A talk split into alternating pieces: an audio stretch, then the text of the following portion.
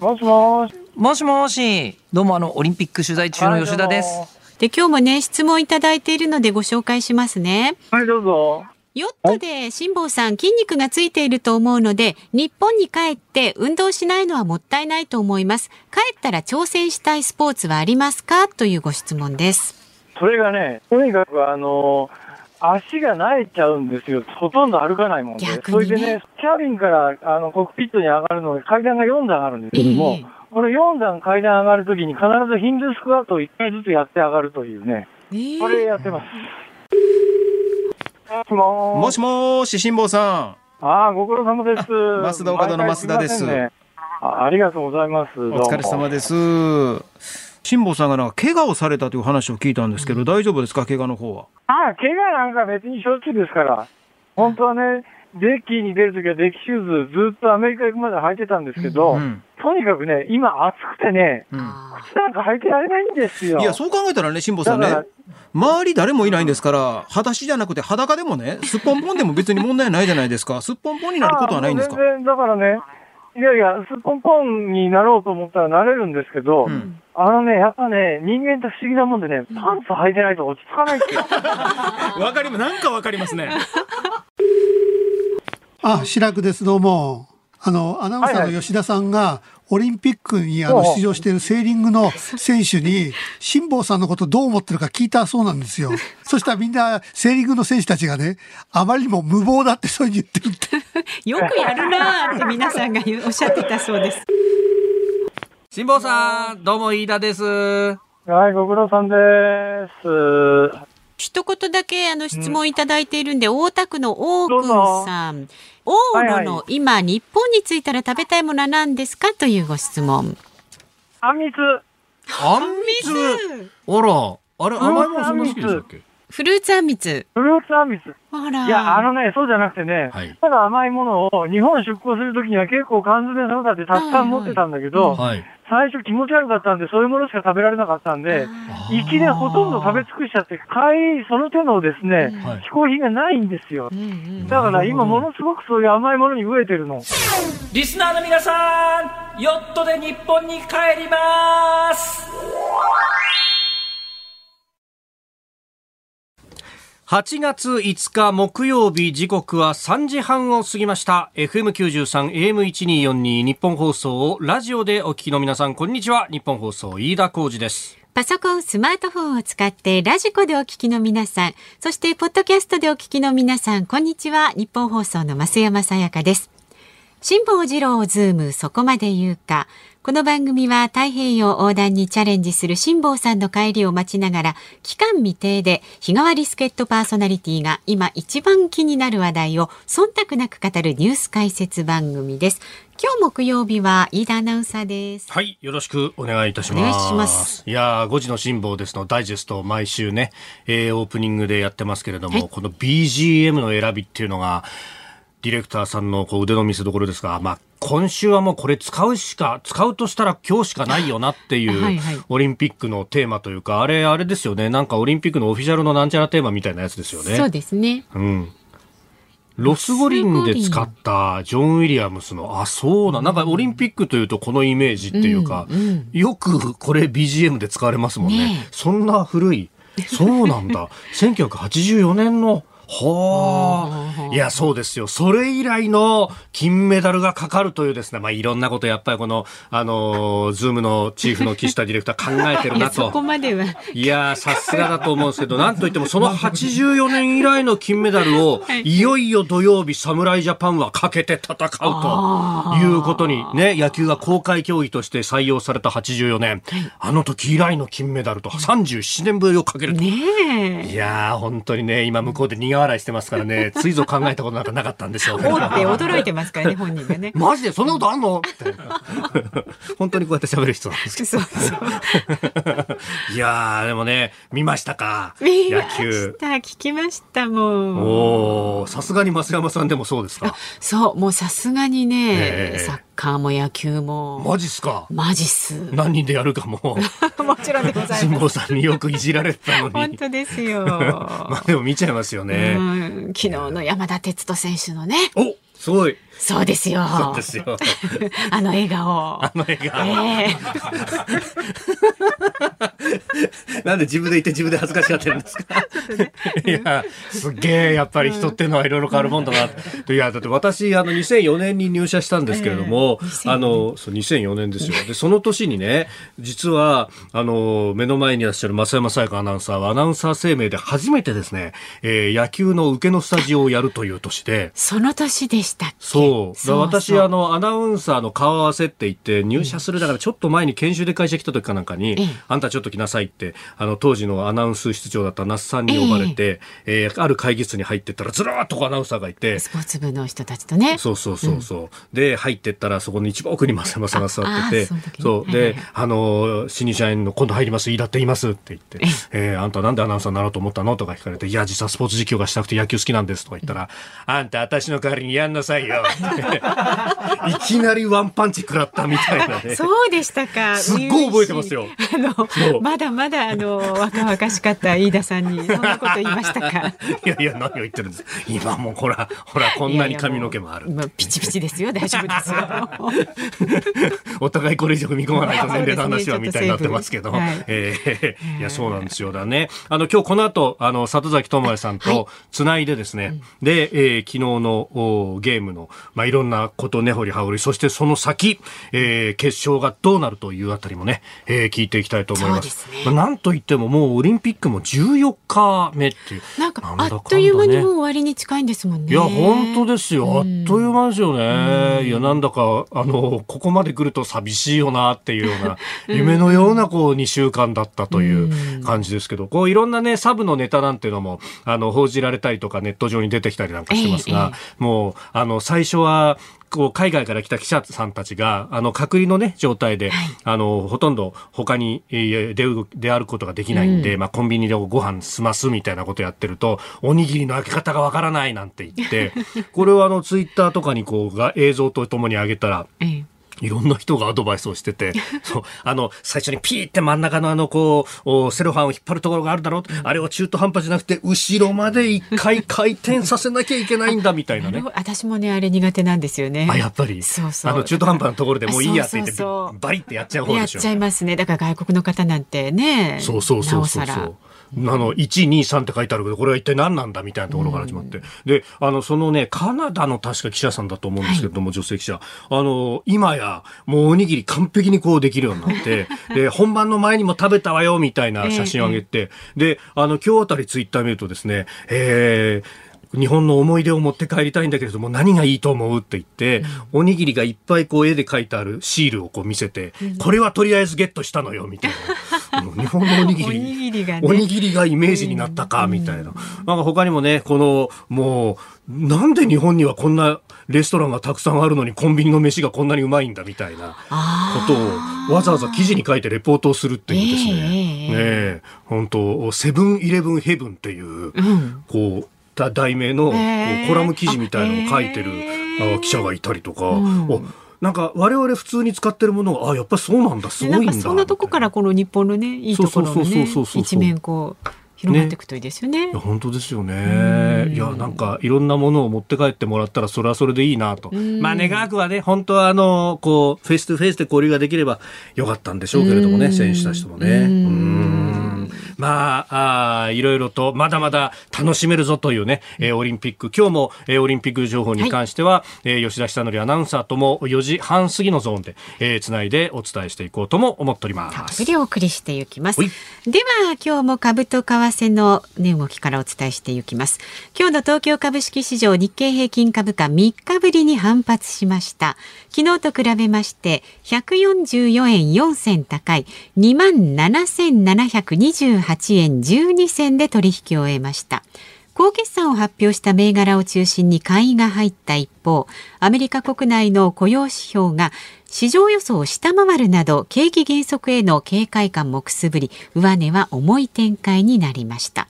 で、為替相場は現在1ドル109円65銭付近で取引されています。昨日のこの時間と比べると55銭ほどの円安になっています。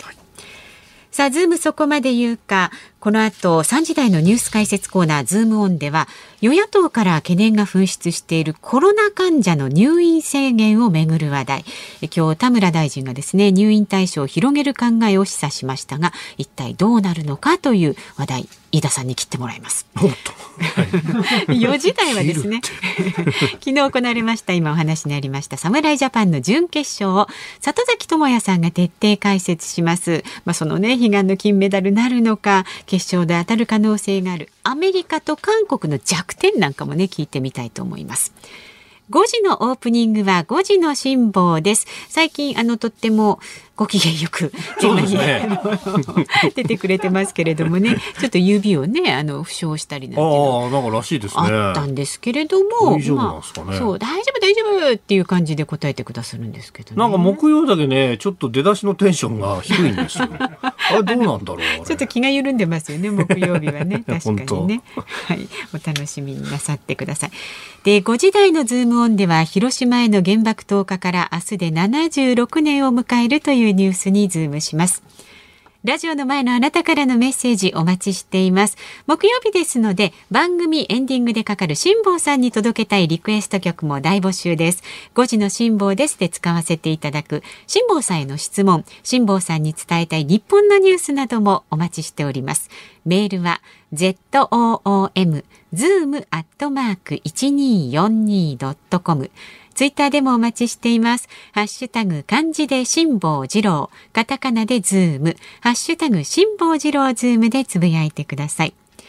この後は昨日の夕方から今日にかけてのニュースを紹介するズームフラッシュです。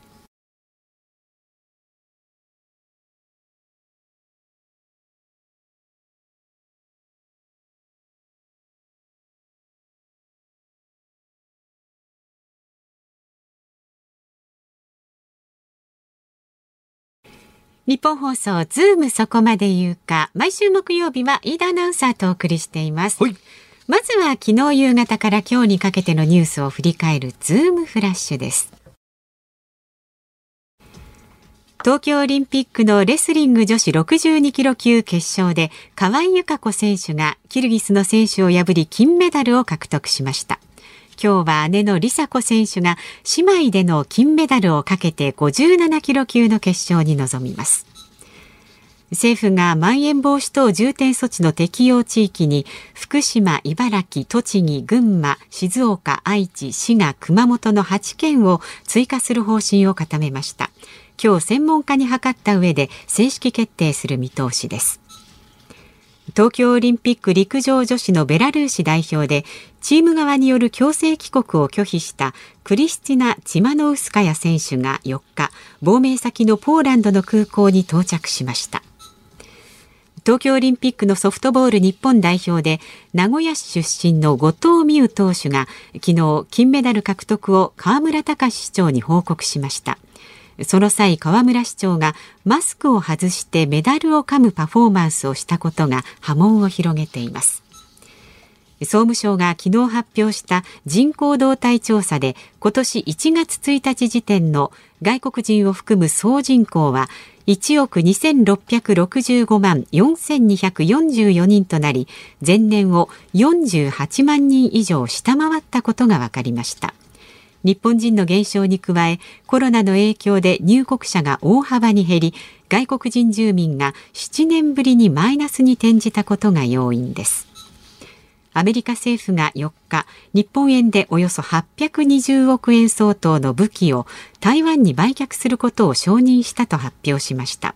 売却するのは40門の自走砲と呼ばれる車両に搭載された大砲などです。40門の自走砲40門の自走砲そうですそうです。40門の門で数えるっていうね。門ってすごいですね。単位ですよ、えー、自走砲ね、まあ、あの日本の陸上自衛隊も自走榴弾砲っていうねものすごい大砲持ってますよ。キャタピラーがついててもう戦車のように見えるんですけどもっともっと大きなものを乗せてるっていうね。あの総合火力演習っていうのを、まあ、毎年、まあ、あ夏というか、うん、えー、春から夏初夏ぐらいにこう東富士の演習場でやるんですけれども、ものすごいこう音がして、こう、あの、着てるズボンとか、こうビリビリビリって震えるのがわかるっていうのね。あ、やっぱり音っていうのは波なんだっていうことにね、そこで気づかされるというね。えー、で、あの、見ていると、まず最初に炸裂したのがパッとこう、煙が立って、その後に、ダーンってこう音がやってくるみたいなね。あやっぱそういう伝わり方、雷と一緒なんですね。あまさにその通りでございます。ええー、それから、あのーまあ、なんというか、親しみやすさと下品っていうのは紙一重というかね。えー、この河村名古屋市長の一連の話、これね、結構大きくなっていて、実はあのトヨタ自動車がですね、えー、オフィシャルに、うん、コメントを発表しております。そうですか。今回の不適切かつあるまじき行為はアスリートへの敬意や称賛、新型コロナウイルス感染予防への配慮が感じられず大変残念に思う。河村市長には責任あるリーダーとしての行動を切に願うとコメントを出したと。なんかほら私たちもゲストにそのねメダリストなんかが来た時によくメダルを持って来てくださったりすることあるじゃないですか、はい、そういう時も、触るのも一応なんとなくこれちょっと持っていいですか？ってお伺い立てて恐る恐る触る感じじゃないですか。まあねこれもあの後藤選手にかけてもらったのにあってこうっていうね。まあ波紋を呼ぶというかそりゃそうだよなっていう感じのなかなかこれはあのこれをでしかもごめんなさいみたいなことだとちょっと違うよなってなっちゃうよなというところもあります。えー、それからですね、このあの、他方、オリンピックのこの華やかな、そして前向きなニュースの中だったんですが、はい、クリスナ・チマノフスカヤ選手の亡命と。これはですね、あの、私もちょっとおっと思ったのが、あの、千葉の布施選手が、えー、成田空港に向けて出発したとかですね、うん、まあ、逐一そういう情報が日本で結構報道されていた中で、はいはい。あの成田についてそこからですね、えー、飛行機直前で変えたっていうことらしくて、もともと直行でポーランドに行くというようなことだったのこれはもう、あの、1日1便しかなくて類推されやすいというようなこともあったんで、うん、直前でオーストラリア、ウィーンに行く便に変えて、でまずウィーンに入り、そこから、えー、どうやらポーランド入りしたという、まあ、シビアな世界というかですね、またこの。の警戒が必要な感じなんですか？あのこれベラルーシの国自体がまあまさに前科があるというところで、うん、えー、この番組でも多分取り上げたと思うんですけれども、うん、そうそうそう。あの、ね、ベラルーシの反体制の、まあ、メディアを率いていた方が乗っていた飛行機がギリシャからベラルーシの上空をちょこっとだけかすめてその北にあるリトアニアのビリニュスというところに向かおうとしていた、はいはいはい、えー、それがですね戦闘機を上げてその飛行機を途中で進路を変えさせて、はいはい、降ろさせてそして、うん、えー、その人を拘束したっていうのがあって。、これ国際法的にはもう大アウトの話で、うん、これを許しちゃうと、それこそじゃあ、えー、他にも強権国家と呼ばれるところはたくさんある中で、えー、その上空を通る飛行機が、えー、全部拘束されるということになったら、それこそですね、かつて、かつての話ですけれども、うん、えー、西側の飛行機は旧ソ連の上空を飛ぶことを許さんと、はい、えー、飛んできた場合には撃墜するというようなことまでやっていて、まあ実際にね、大韓航空機のように不幸な事件もあった、うん、えー、わけですが、まあ、それでじゃああの西側の諸国、日本も含めてどうしたかというと直接シベリアへ飛べないので、えー、まずはアラスカに行ってアラスカで給油してから、えー、北極圏の西側、まあ、あのグリーンランドだとかその辺を通ってヨーロッパに行くというかつての北回りヨーロッパ線というね、えー、アンカレジ空港のうどんが妙に美味しかったみたいな エピソードも含めて私はあの先人たちから聞いたことがありますが実際に経験したことがないので非常に羨ましい限りなんですけど。あのそういう時代にじゃ戻っちゃうのかと。だそこら辺まで警戒をしなきゃならないと、うん、一部確かに日本の航空便でもあのベラルーシ上空を飛んでいる便があったりなんかすると、まあ、ヨーロッパ便でですね、うん、えー、でこれをどうするっていうのはあの当時こう問題になったりしてこうあの飛行機のねこうこう経路をリアほぼリアルタイムでこう見られるフライトレーダー24というサイトがあるんですよ、えーはいはい、私それをよく見てあこの飛行機はここに飛んでるとかよくやってるんですけど。あの後ベラルーシを置くだけポコッとねヨーロッパのこう航空網の中で開いたんです。あそこだけ飛行機飛ばなくなった。似たようなことが、それこそ、あの、ウクライナ紛争の時とかも、ね、あったんですけれども、ウクライナ上空だけ飛ばなくなったっていうのは、だからね、やっぱこう深刻な問題に、まあ、あの、警戒をすごく強めてたんだなっていうですね、えー、国際政治の何かリアルズムみたいのを感じるニュースでもありました。はい、さあ、では今日最初に特集する話題、こちらになります。中等症は原則入院。政府がコロナ患者の入院対象を広げる考えを示唆。新型コロナウイルスに感染した人の入院を制限し重症者以外は原則自宅療養とする方針を政府が示したことを受け与野党から撤回を求める声が強まっています。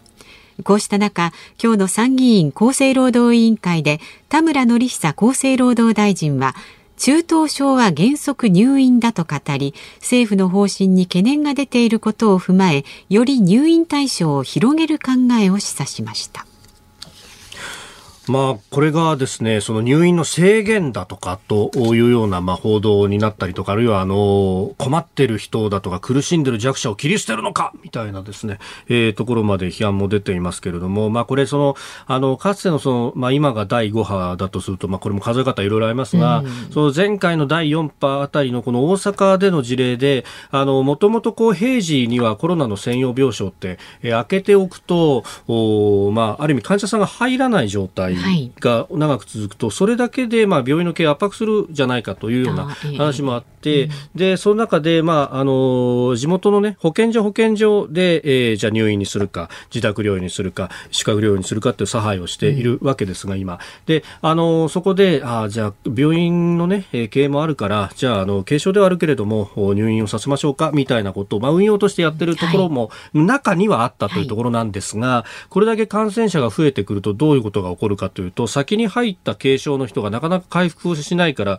病床をこうずっと占領する形になると、まあ、それ当然なんですが、で、えー、後から来た重症に近い中等症であるとかリスクの高い患者さんたちが入ろうと思っても入れないということが起こり、えー、それによってじゃあもっと病床を広げるということになると今度コロナ以外の病気を見られなくなるということが起こってしまうので、うん、えー、前々からのこう判断として、まあ、軽症で、まあ、本来こう宿泊だとかで見られる人たちはそっちにしましょうねというようなことをこうやるようにするというのが、まあ、本線だとは思うんですよね。うん、で、かつその時に自宅療養でも、まあ、何かあった時にすぐお医者さんに相談ができるとか、そういう形が、えきちっと整備されていればいいんですけれども、そこの部分が今、あの、この新型コロナが感染症の2類1部1類相当っていう運用の仕方をしていると、どういうことが起こるかっていうと、その、あの、入院させるか宿泊にするかっていう差配も保健所はやるし、はい、で、その上、その、じゃあ、あの、自宅療養した人たちのフォローアップについても、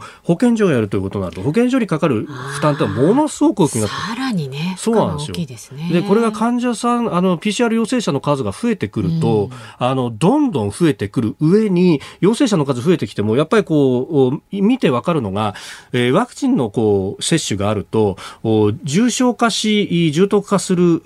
高齢者の数というのは確かに抑えられてきている、だからあの死亡者の数がそれほど多くはなってないとなるんですけど、はい、ただ保健所にかかる負担は同じなんで、そこがこうボトルネックのようになってしまってる。これも1年前からずっと言われてることなんですけど、で結局ここが解消できないっていうのは2類相当だからっていうのは確かにあって、これを5類相当に落とすことによって町のお医者さんたちの巡回診療とかができるようにすればちょっと変わるんじゃないかっていうのがあるんですが、はいはい、こうそこがなかなか出てこずにとにかく政府は無策じゃないかっていうだけだと議論は進んでいかないよなというふうに思うんですけれどもね。なるほど。まあ5類にすると、えー、窓口負担3割っていう保険診療になっちゃうんで、負担が増えるっていうのも選挙の前は具合が悪いんですかね、先生方。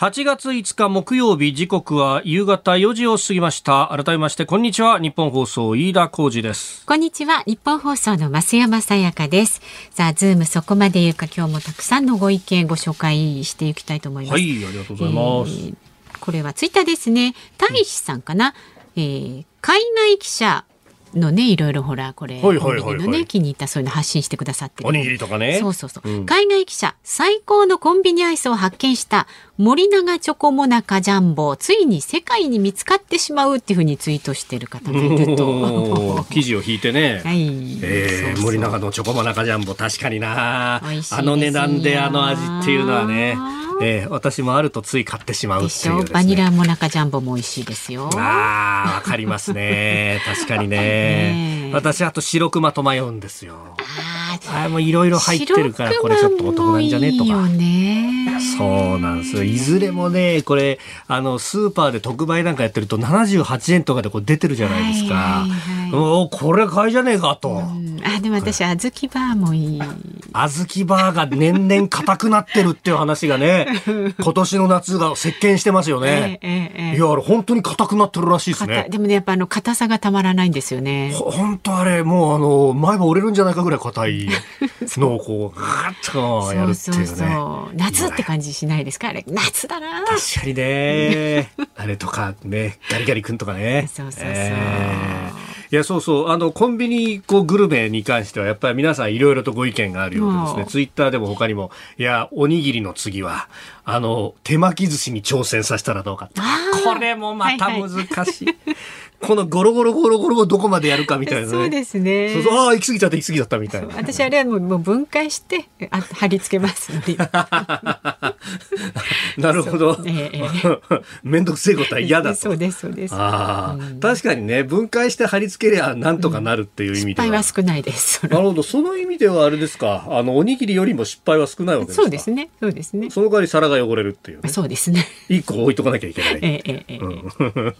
あと、オープニングのね、あの、5時の辛抱ですのハイライトの BGM についてもですね、やっぱ知ってる人は知ってますね。えー山崎さん、ツイッターでいただきました。オープニングのサウンドは、えーバグラーズドリームオリンピックファンファーレメロディーテノっていう、あの、発音が僕合ってるかどうかもわからないんですが、え ー正式名はということらしいですわ。へー。勉強になります 今、あの、ディレクターさんが、俺に聞くな、俺に聞くなって、手を振ってましたから。ジョン・ウィリアムズまでは知ってたぐらい。それ以上聞くなと えーそんなメンツでやっております。さあまだまだメールでお待ちしておりますんでめげずにご意見をお寄せくださいあなたの正確な情報が頼りです。お待ちしておりますラジオはみんなで作るもんです。そうです。メールはズームアットマーク一二四二ドットコム、ツイッターハッシュタグ辛坊治郎ズームでつぶやいてください。さあこの後は昨日行われましたね侍ジャパンの準決勝を里崎智也さんと振り返ります。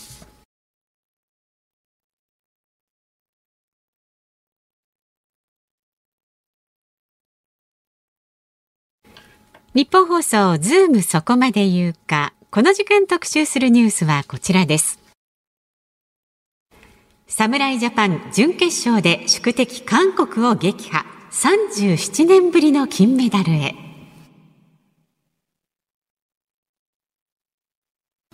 さあ、おなじみのこの BGM 聞こえてきました。昨日夜、東京オリンピック野球の準決勝が行われ、日本が宿敵韓国に5対2で勝利し、今週土曜日に行われる決勝に駒を進めました。これで銀メダル以上が確定した侍ジャパンですが、昨日の韓国戦のポイントと金メダルをかけた決勝の展望につきまして、この方にお電話でお話を伺います。はい2006年の WBC や2008年の北京オリンピックでは日日の丸のユニフォームを着て活躍されました、うん日本放送ショーアップナイター解説者の里崎智也さんです里崎さん、よろしくお願いします。はい、よろしくお願いします。よろしくお願いしどうも、ご無沙汰しております。ご無沙汰です。お願いします。里崎さん、あの、はい朝の番組で、えーはい野球のまさにドミニカ戦の直前にお話を伺った時には、はい。金マストだっておっしゃってましたよね。だからまあ、予定通りですよね。さすがっすね。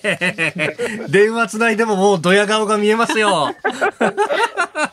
いや、でももうこれは必然であって、全く偶然の要素はないですか？うんまあそうですね、まあ、ギリギリの戦いも多かったですけども、ええええええまあ、メジャーリーガーがいないっていう中で、まあ、もちろん選手たちはかなりのプレッシャーあると思いますけども、ん。まあ、その中で、まあ、しっかり勝ち抜いてくる。で、まあ、結構、如実に出てるのが、はい。やっぱ日本の野球がやっぱ一番丁寧で一番堅実ですよね。丁寧、堅実。結構、やっぱり他の国は、まあ、はいあのミスとか雑なプレー、やっぱ結構多いですよね。うーん。あのーこれ、あの、日本のね、えーそういうこう、緻密さみたいなものって、どういうプレーで佐々木さん感じます？だからこう、まあ、多少ポロポロエラーも出ますけど、なんか忘れ、はい、行くくの忘れてるとか、ええ、え、え、確認作業を怠るとか、はい、っていうその、なんか技術以外のミスってあんまりないですよね。うん。あの昨日の試合なんですが、はい、あのまず山本由伸投手を先発マウンドに送り出したっていうところ、はい、里崎さんはあの別の投手をしてましたよね、試合前、まあ、僕はもう山本投げたら絶対勝つと思ってるんで、なるほど。だからまあ、ここで準決勝、まあ、大げさに言うと、き昨日の試合までは負けてもよかったんですよね。大あげさに言うと、負けても金メダルの道が閉ざされるわけじゃないんですよねあ。。はい。うんうんでそうなった時に、僕の一番最悪のシナリオとしては、はい。まあ、負けるとは思ってないですけど、万が一山本を韓国に立てて負けた場合、うん。次、アメリカ戦に今日試合になったわけじゃないですか。そうですね。はい。そしたらあと2試合、どういうローテーション組むんだろうっていうのがあったんで、ああ、そこまでお考。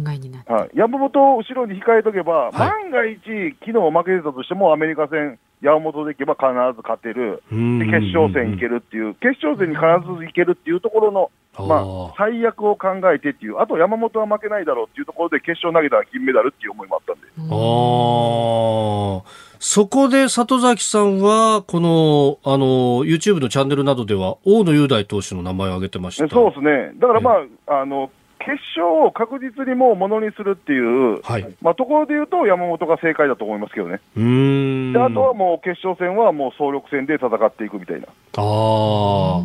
決勝戦は、じゃあ、結構早いタイミングでの継投も考えられるっていうことですか、まあ考えられると思いますね、多分ローテーションでいうとよ、森下が先発すると思いますけど、うーん。その後またね、伊藤博美もいい形のリリーフできてるんで、はい。まあ、我慢して投げさせて大事になったら困るんで、早めのスイッチはあるかもわかんないですよね。ああ。まあ、昨日のその韓国戦、まあ、今、伊藤投手の名前上がりましたけれども、そこで、そのね、えー、ロジンパックになんか手つけすぎなんじゃないかとか、いろいろ、こう、心理戦みたいなものが加わってきたなと思ったんですけど、あの辺っていうのはどうなんですか？揺さぶられるもんなんですか？まあでも、あの多少のいろいろ記事とか本人のコメントを見ましたけど、確信犯的なところもあるじゃないですか。ああ、なるほど。まあ、手汗がひどいんでみたいなことをね、あ本人もでツイートしてシー。ズン中も結構それで注意されたりしてることもあるんですよね。ああ、初めてのだから多経験じゃない。分、その、これが初めてじゃないと思うんで、多分何とも思ってないと思いますよ、本人は。な、また来たかぐらいの感じで。あそうそうそうそうそう、でもまあ、クレームつけられるのは、まあ、分からなくもないですけどね、結構出てたんで。ああ。あの、バッターとしてもし対するとしたら、やっぱりあれだけつけてて、こう、リリースのタイミングで粉がパッと舞うみたいなのって見づらいですか？ちょっと見づらいですね、やっぱり。その微妙なボールの回転とか、ボールのこの手からの抜け具合がちょっと微妙に分かんなくなるんで、判断がちょっと遅くなります。うーん、なるほど。まあ、その辺は、そういう意味では駆け引きの一環みたいなところあったわけですか？まあ、駆け引きっていうか、まあ、うんうん。これじゃ打てないよっていうバッターの意見じゃないですかね、ああ。見えないからっていう。見えないから。はいで、あの、2点リードした日本代表が6回の表に、まあ、2点を返されて同点になるはいはいというところですが、そこまで投げてきた、えー山本投手を6回の途中でスイッチをしました。このあたりってどうですか？そうですね、まあ、僕は、ぼ個人的には僕は山本投手の信頼度が高いんで、うんうんうん。もう直結で平、栗林でよかったんじゃないのかなっていうところはありましたけども、はい。まあね、岩崎で1点取られましたけど、まあ、ええ逆転されなかったのが良かったですよね。あーこれ、そのあたり、あのー守備、まあ、1点は取られたけれども、結構守備は頑張ったってところはありますか？守備っていうか、まあ、その後三振2個取ってええ踏ん張ったんで、うーん。まあそのね、あのセンター前はスライダーが高めに打て打たれましたけど、まあ、その後しっかり低めに修正できたかなっていう、まあ、岩崎のピッチングに見えましたけどね。うーん。あのーね、えっ、と、1点取られた場面、1点目最初に取られた場面で、この山本投手がカバーしてて、あの、バックホームそれたところを、こう、なんかダイビングキャッチしたようにも見えたんですけれども。まあ、あれをしっかりカバーしてね、まあ、結果、そのランナーも帰ってきたんで1点取られましたけど、ええええああいう細かいところがやっぱ他の国にはないんですよ。ああ、そこがその先ほどおっしゃった丁寧さってところですか？そうそう、ああいうのが積み重ねなんで、うーん、しっかりカバーに行くとか。あのそのままネットまでボールが行ってたら、そのままランナーセカンド行ってるわけですよね。ああ、そうですね、そうですねひょっとしたら一気に逆転っていうのもあったかもわかんないですよね。そっか、そっか、だから。ああいう細かいところがやっぱ、これがね、僕はね、野球とベースボールの一番の違いちゃうかと思ってます。ああ。野球とベースボールの。ベースボールっていうのは、まあ、ある意味アメリカ的な、こう、パワーでやるってところと。僕の考えで言うと、まあ、ベースボールっていうのはもう身体的ポテンシャルを生かして、もう力と力の勝負で細かいこと言うなと。はい。っていうのの戦い方かなと。うん。だからね、最近で言うとシフトを大きく取ったり、イチローさんがね、引退するときに考えない野球になってきてるって言ってるのが結構ね、衝撃的なコメントでしたけど。で、ね、野球っていうのはどっちかというと緻密さ、はい、丁寧さ、作戦、そういったところの細かいことをしっかりやって、はい、こう知力で勝っていくみたいなね。ああ。なるほど。だから、さその、山本選手のプレーだって、こう、き基本をしっかりとやってて、あそこでちゃんとカバーに行ってるからこそって、確かに子供に教えられる野球ですもんね、それってね。そうなんそうなんそう。しかも、そういうのって誰も言わないから、多分あなかなか表に出てこないと思うんですよ。確かにそうですよね。そういう表に出てこないところの影のバックアップをどこまでちゃんとやってるかが、勝負どころで絶対生きてくるんで。で、あのー、僕、一個気になるところがあって、佐々木さん、ぜひ聞きたいなと思ったのが、はい、あの、その後、まあ、岩崎投手を抑えて6回同点で終わった。で、はい、国際映像を見てたら、はい、あの、ブルペンとの電話をこう、甲斐キャッチャーがですね、はい、一生懸命こう電話してるシーンが見えて、どうなんですか？あの、普通あの電話ってなんかピッチングコーチとかが使うイメージがあったんですけど、ああいうことってこうシーズン中とかもあるんですか？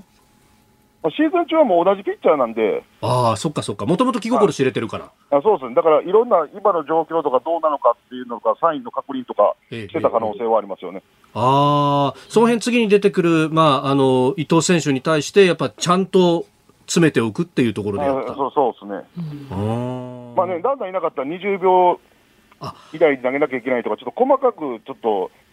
量がかかるんで、そこら辺も単色もあるかもわかんないですよね。ああ。そっかそっかそっか。あの、ピッチング練習とか、それこそね、あの、ピッチャーのスイッチの時も90秒以内でとか、結構これ、オリンピックって独自のルールで細かく決まってるんですもんね。そうなんですよ。しかもそれ厳格に行くんで。あ、そうなんですね。はい、プロ野球とかも決まってるんですけど、まあ、ええ、まあ、あるけど、まあまあいい感じみたいなね。うんうんうん。まあそこはあの呼吸でね、みたいなのありますよね。そうそうそう。なんかまあ、まあ、時と場合によっていい感じでやりましょうみたいな感じにありますけど、やっぱそれオリンピックとかはもう明確に秒数で行かれるんで、あそういったところをまあ事前に確認してたっていう可能性はあると思いますね。ああ、なるほど。いやいや、なんかね、うがった見方したら、それ、あのー、コーチと選手の間に隙間風が、みたいな、こう、いかにもゴシップ誌が書きそうなことですけど、そういうことではないということですかね。まあまあ、そういう発想できる人が逆にすごい。あのいや、発想の想像力豊かやなと思いますね。そういう取り方あるんだみたいな。勉強になりますみたいな感じですよ。今、今、佐藤さん、すごくオブラートに包んできましたけど、結局、いやしい奴らだなって大変失礼しました。確かに、確かにね、えー、そこは素直に行かなきゃいけないよなって、ね、反省しております。で、えっ、ー、と、打線の方なんですけれども、はい、うん、これもまた要領言われるところが4番の鈴木誠也選手ですが、これどうですか？まあそうですね、まあ、ここまでまあホームラン1本というところですけど、まあ、そのオリンピックはやっぱ24人しかメンバーいないんで、はい、そんな簡単に打てないんですよね。うん。うん、そんな簡単に打てない。スタ。スタメン変えれないんですよ、スターティングラインナップを打てないからといって。うん。でしかも今回のメンバーって、控えが梅野、はい、で、まあ昨日でいうと菊池、えー、で源田で、栗原じゃないですか。はい、で外野、もう栗原しかいないんで。でも栗原っていろんなとこ守れるんで、やっぱそんな最最初から使いたくないと思うんですよ。ああ、なるほど。でしかもですよ、その、はい、全員が打つとかないんで。ああ、全員調子いい、全員バカバカ打つみたいな。いや、そうもうどの今までの国際大会、どの大会見てもそんなことないんで。確かにそうですよね。2006年の時も福留全然打てなくて、で、スタメン外れて代打できて韓国戦決勝ホームラン打ったとか、で、2009年の WBC でもイチローさん全く打てなくて、そうでしたよね。全員がなんかね、ズボンのソックス上に上げてイチローさんのこうカラーでいって、で、最後で韓国戦打つじゃないですか。はい。だもうここはもうね、周りはごちゃごちゃ言いますけど、もう4番鈴木誠也で心中ですよ。ああ、変えるとしたらもっともっと前のタイミングでしか変えられなかった。変えるとしたらもう、もう先行からもうちょっと考えないと。ああ、そっか。選手の選び方から考えなきゃいけない。あそうそうそうそうそう。うん。だからもうここはもう、はい鈴木誠也の、まあ、苦しいでしょうけどね、ええええええその苦しさを打ち勝つのが日本の4番ですよ。ああ、そこにかかるプレッシャーっていうのも相当なこれものがありますよね。うんありますよ、僕だって北京オリンピックヒット1本しか打ってないから気持ちめっちゃわかりますよ。開幕開幕戦のキューバ戦打っただけであと打てなかったんで、めめちゃくちゃ気持ちわかりますよ。ああ、そういう時って、まあ、今回無観客ですけれども、やっぱりこう、はい。周りの目とかっていうのもだんだん気になってくるもんですか？いや、これがきついな、もうどないかしなきゃいけないなって常に思って、いろんなことやりますけど、なかなか好転しないんですよね。ああ、こういう時っていうのは。で、しかも相手がわからないんで、うーん。こう、山張ったり、こう、なんか尺出るのも難しいんですよね。あこう初見で見ながら対応しなきゃいけないんで、状態良かったら合わせれるんですけど、あ。合あわなかってなかなか合うのってなかなか難しいんですよね。あの、ブルペンの様子が映ると、あ、ブルペンじゃごめんなさい。あの、ダグアウトの様子が映ると、結構、あの、資料をこう一生懸命みんな見ながらやってますよね。あれでも、やっぱ、こう、最後の部分は自分の目とかで調整ってことになるわけですか？そうですね。何投げるか分かっても、それ肌感で分からないと全く意味ないんで。ああ、それがどのぐらい曲がってくるかとか、見え方とかっていうのは違そうそうう。縦なのか横なのか小さいのか速いのか遅いなのか自分のタイミング的にはどうだろうかっていう。うーん。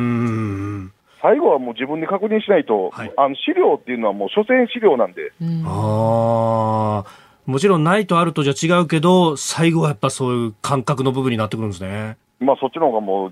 99%大事ですね。大げさに言うと、なかっても感覚だけで打てる、打てますもんね。うーん。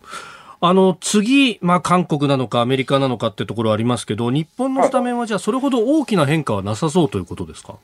うん、変わんないかもわかんないですね。あ、昨日と同じ。いや、昨日っていうか、ひょっとしたら、まだ菊池が守って、ああ、なるほど。で、山田選手が、レフトレフト吉田っていうところで、DH 山田になるかもわかんないです。うーん。で、次、まあ、今夜アメリカと韓国の勝者が上がってくるということですけど、これはどう見ますか？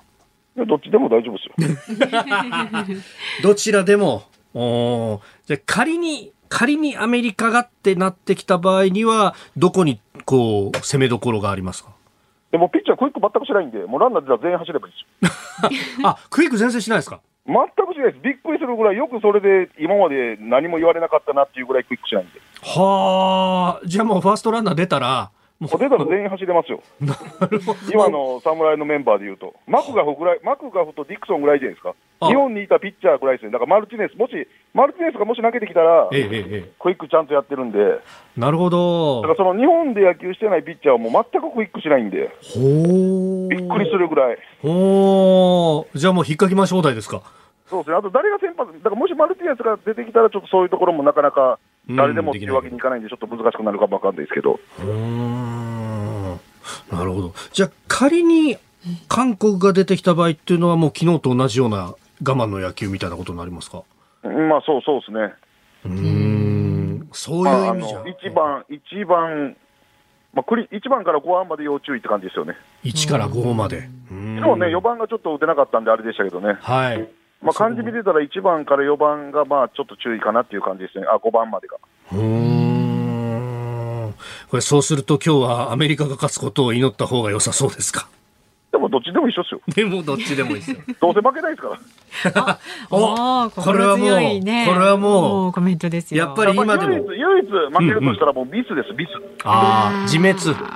もう結局、はい。昨日もあのえ8回の韓国のピッチャーがベース踏まなかったことで3点入ってるんで、ああ、れのダブルプレー完結してたらあの3点はなくて、ひょっとしたらタイブレークいってて、ええタイブレークいってたらちょっと運の要素もあるんで、負けてたかもわかんないですよね。で、まあねあの予選のドミニカ戦も、フええァーストゴロ、ベースカバー入んなくて、ドミニカが。そうでしたよね。で、そこから代打、近藤ヒットで連打つながって、さよならはい。さよなら。っていうところもあるんで、結局、相手のミスを、そこをついて得点して逆転してきてるんで、日本は。はい。逆にやっぱりミスをしないようにしないと、あやっぱり短期決戦、国際大会は本当にミスで勝負をつくのがほぼ大会なんで、あ、なるほど。そこはやっぱ堅実にいきたいですよね。わかりました。いや、佐々木さん、本当ありがとうございます。まはいたいろいろ聞かせてください。お願いいたします。はいありがとうございました。どうも失礼しますさあ、日本放送ではね、このはい金メダルかけた侍ジャパンの決勝、あさって土曜日の夕方6時50分から生中継します。はい里崎さんからお墨付きいただきましたので、歓喜の瞬間をね、金はマストです。ぜひ日本放送でお楽しみください。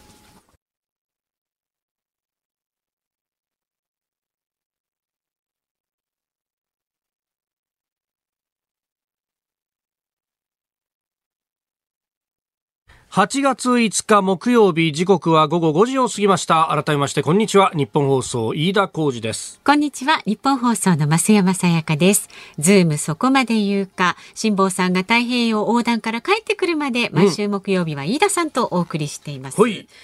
5時の辛抱です。時間になりましたよ。衛星電話かけます。はいね、現在は東京から南東へ3200キロ離れた太平洋上ということなんだでね。かんだね来ましたよね そう、もう6割超えましたからね。ねえ戻るまでにね。本当ですよねもうあとちょっとだっていう風になってきてまあ日本近海に来るとどうなんだろうれるんですかね。ちょっとね、そこが心配。もしもし飯田です。どはい、ご苦労さんです。うもー。下さん6割まで来ましたね。ねえ、なんて6割6割。あのおいや、6割どころじゃないと思うよ。7割ぐらいまで来てると思うよ。おおそうですか。そうですか、うんあらもそうですね。だって、だってええね、ええ経線にしてね、もうほいほい80、80度近く来てますからね、あと残り30度もないんじゃないかな。あ、本30当ぐらいかな。だ。ちょうどあと30度ぐらいですか。統計135度の日そう本までは。ですね。うんはあ。そうそう。今、今大体ね、統計でね、166度ぐらいだからね。そうみたいですね。だからあとプロデューサーのホームページも30度だ。ね。あとそ30度。れで、サンティアゴは117度ぐらいだから、うんうんうん。えー、結局、だからもう80度ぐらい来てんのかな？なるほど。うんいやーどうですか、ここまで来て。今までなんか順調だったというような話もありましたけど、こっから風向きとかって変わってくんですか？いやいやいやいやいや、全然順調じゃない。180度から170度までの10度って、ええええ本当苦労したよ、ここ風がなくて。風がなくて苦労するんですね170度ぐらいで。風が、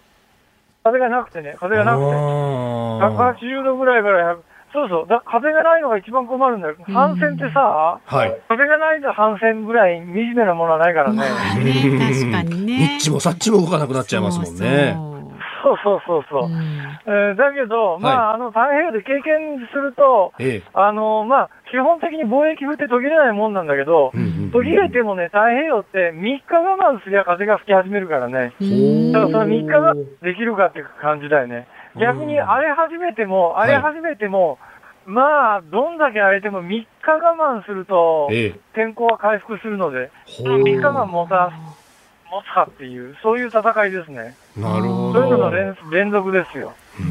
なんかね、ちょうど質問で、えー横浜市港南区の誠一さんかな、清和さんかな。行きと帰りどちらが辛いですかってもうその行きとね、帰りの感覚いろいろお持ちだと思いますが。あのね、それはね、帰りの方が辛いかもしれない。行きはね、確かにね、あの、肉体的にはしんどかったし、ええだけど、経験することが全部初めてだから、もう目の前のことに、しかないんで、うん目の前のことに対応しながら生き延びるっていうので、他に何かを考える余裕ってなかったんだけど、帰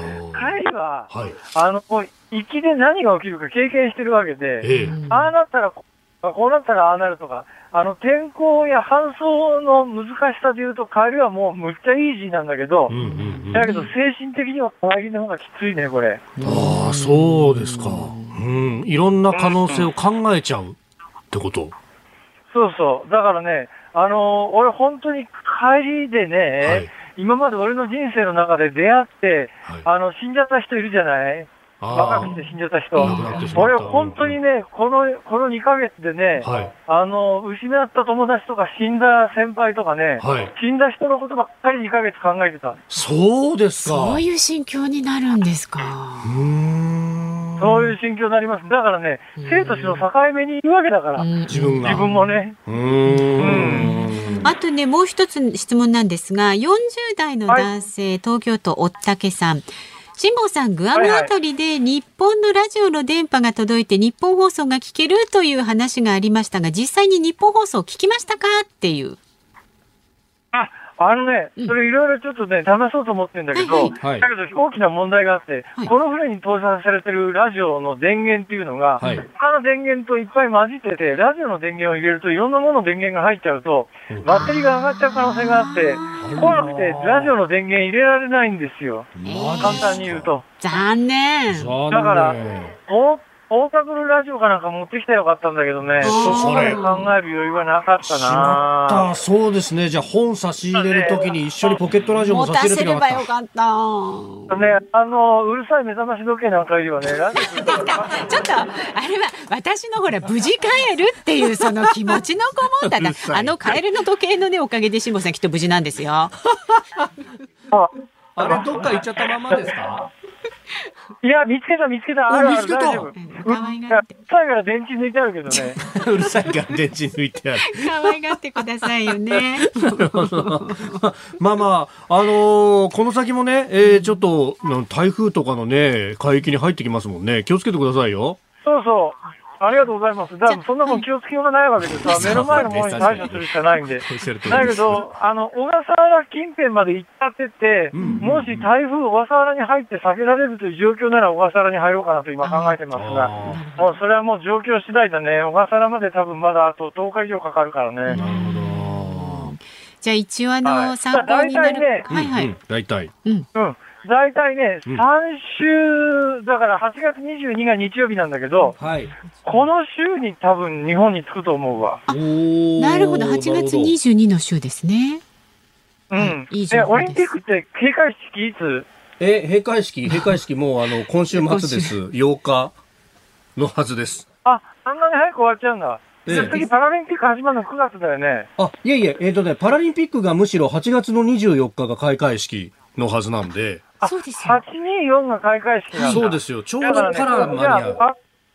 パラの、パラの間ぐらいに入ると思うわ。おはー。わかりました。そうなんです。はじゃあ天気を一応お伝えします。います。はいはい。引き続き明日以降も2、3日は今と同じ風が続きそうです。で、東からの風、後東北東からの風、平均16ノット前後、最大20ノット前後の見込みです。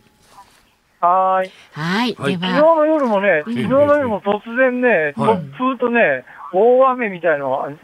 口嵐みたいのが来てびっくりしたんだけど、あとはね、おおむねその天気予報かなり当たってきてる。よかったへです。え、あ、よかったよかったうん。じゃあ、道中、はいはいちょっとね、あの、気をつけて、え、うん元気で帰ってくることをお待ちしておりますんで。はい、お気をつけて。はいありがとうございましたありがとうございました。あえー、5時の辛抱です。お送りしました。まあ、確かに、あの、古野電機さんのホームページ見ても、ここのところは、あの、5ノットぐらいもう出ているという、いうね、えー感じで、なんか、あー船足も上がってきてるのかなというところですけれども、まあ、その辺は風次第ってね、辛坊さんも言ってましたよ。そうですね。ねえ。以上、5時の辛抱ですをお送りしました。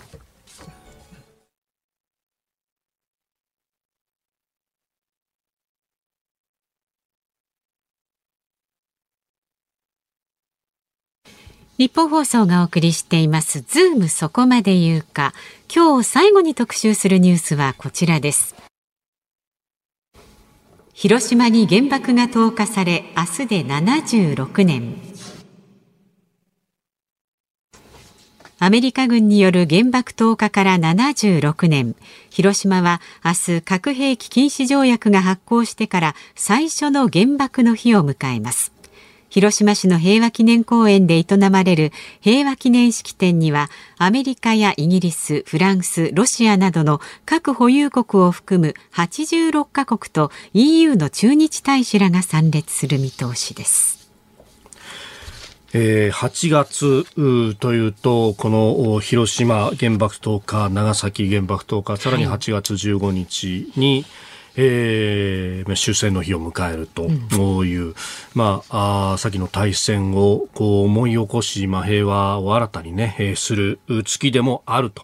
えーいうところでもありますが、まあ今指摘された通り、確かに核兵器禁止条約が発効してから、えー最初ということで、まあ、それの結びつけでね、様々な報道がおそらく明日はなされるんだろうと、えーいうことも思うところであります。で、まあ、他方ですね、この、まあ、核兵器禁止条約に関しては、いわゆる大国と呼ばれるような国々で、えー、これを批准したところというのは、まあ、ないと。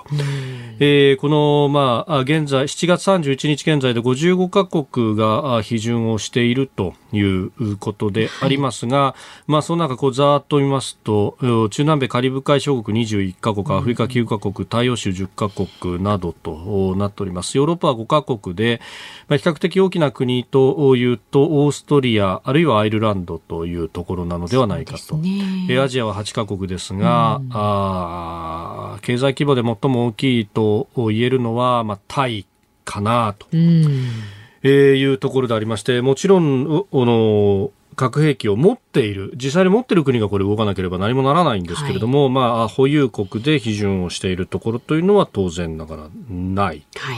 いうことになっております。まあ、もともとこの NPT と呼ばれる核拡散防止条約というものが1970年に発行しました。まあ、これはあの、えー、核の保有5カ国、まあ、いわゆるその、国連の安全保障理事会の常任理事国の5カ国に限定をする形でアメリカ、イギリス、フランス、ロシア、中国という国には核を持っていい、他の国は核を持ってはいけないと。で、核兵器を潜在的に作れるような原子力関係の技術に関しても、さまざまな監視を行うのであると。いう、まあ、核不拡散体制というものが、えー、整備なされてきたところであります。で、えー、あるんですけれども、えー、まず戦略核といって、まあ、国と国との間で、まあ、一発で大都市をこう、一気に消滅することができるような、えー、大陸間弾道弾を使ったようなですね、えー、えー、このミサイルに関しては、えー、アメリカとロシアの間で、えー、削減の交渉があったりとか、はい、えー、あるいはあ中距離の核戦力についても米ロの間では全廃条約というものがあったりとか、はい、まあ、あの核に関してというのは5カ国が保有していますが結局のところかつてはアメリカとソ連、アメリカとロシアの間の交渉というのが、まあ、メインであったと。うん、えただ、ここへ来て、えー、中国というものが非常にクローズアップされてきていて、ここは、あの、まず中距離戦力に関しての全廃条約に入ってませんので、えー、もう、1000とも2000とも言われる、まあ、大量の高核弾頭が搭載できる中距離のミサイルを持っているんじゃないかということが言われていて、それは確かにアメリカの本土には届きません。あるいは、えー、ヨーロッパ、西ヨーロッパ諸国には届かないんですが、日本はは十分に射程に入っているということで、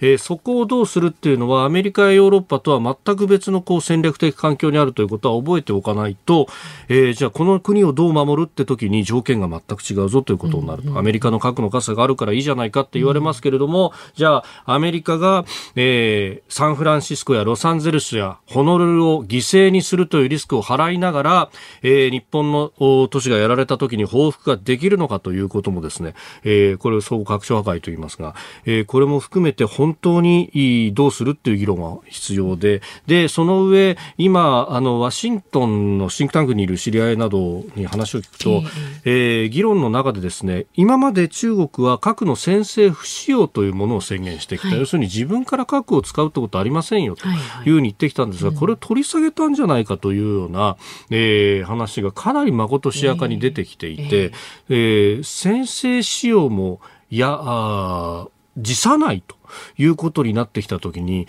例えばその射程がですね、えー、日本にある米軍基地だったりとか、うん、あるいはあ大都市に向けられるときに、うん、で、そことお、先ほど申し上げたロサンゼルスやサンフランシスコやシアトルやホノルルというのを天秤にかけて、えー、やられたときにやり返すっていう、えー、ことが果たしてできるのかと。うんいうところもですね、これリアリズムでは考えていかなければいけないし、うん、そうすると、まあ今、アメリカの軍人会などで非常にこう議論になっているのは、そこにおいて、えー、中距離戦力が全くないアメリカのこのいびつな核の抑止力というのを一体どうしたらいいんだろうねと、えいう、うこの、まあ、あの台湾海峡とか緊張感が高まっているっていうのは報じられますけれども、突き詰めると、パワーのバランスっていうのはこういうところにもやってきてしまうと。うね、もちろんですね、あの、すべての国が核を放棄し、核なき世界がやってくるっていうのは、こう、あの、誰も反対できない理想であって、いや、それは、そうなれば最も良いと。ただそこに至る道筋っていうのは、全員が一斉にじゃあ一気に武装解除、刀狩りみたいなことが果たしてできるのか、えー、少しでも裏切るような国があると全体が疑心暗鬼になってしまうということも、本来は道筋としては考えなければいけないし、えー、それを考えると一足飛びに全部とか、日本が批准っていうことになるかっていうと、おそらく、その危険というものを意識する人たちは多いんだろうということを思います。ね、さあ今日のこの放送内容ラジコのタイムフリーポッドキャストなどでもね配信していますので詳しいことは番組のホームページや公式ツイッターご覧になってください。それはまずい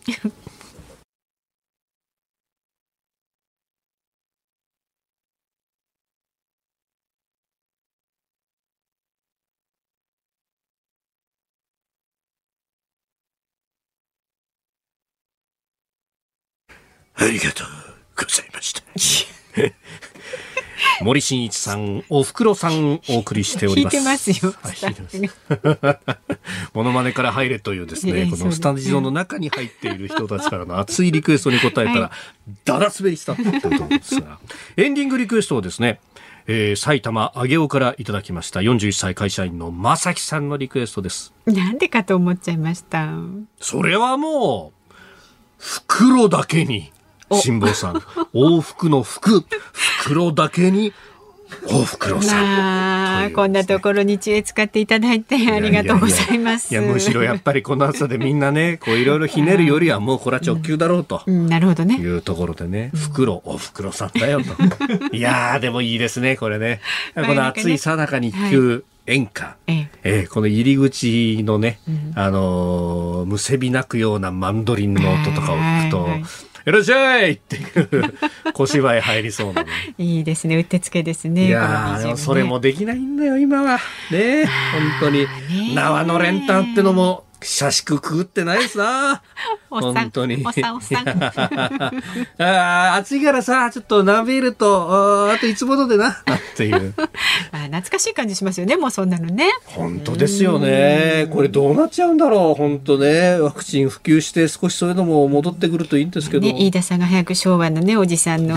感じ発揮できるようになる世の中願ってます。しめ鯖一つ。さあ、お聞きの日本放送、この後は、東京2020オリンピックハイライトを挟みまして、はい、オリンピックの注目情報満載の東京スポーツトゥデイお送りします。はい、で、明日の朝6時からは、飯田浩二の OK 工事アップ。はい、どんな内容で？明日コメンテーターはですね、慶應義塾大学教授で国際政治学者の神保健さん。あの、先ほどもありましたが、広島の原爆の日、えー、原爆投下から76年ということで、まあ、日本をどう守る、この安全保障について掘り下げていこうと思います。はい、あの、神保さんはもともと、その、教授、国際政治学者でもいらっしゃいますが、えー、あの、結構ね、官民のこのシンポジウム、いわゆる1.5トラックと呼ばれる、うん、まあ、トラック1が、えー、オフィシャルな外交の場、うん、トラック2が民間同士の交流、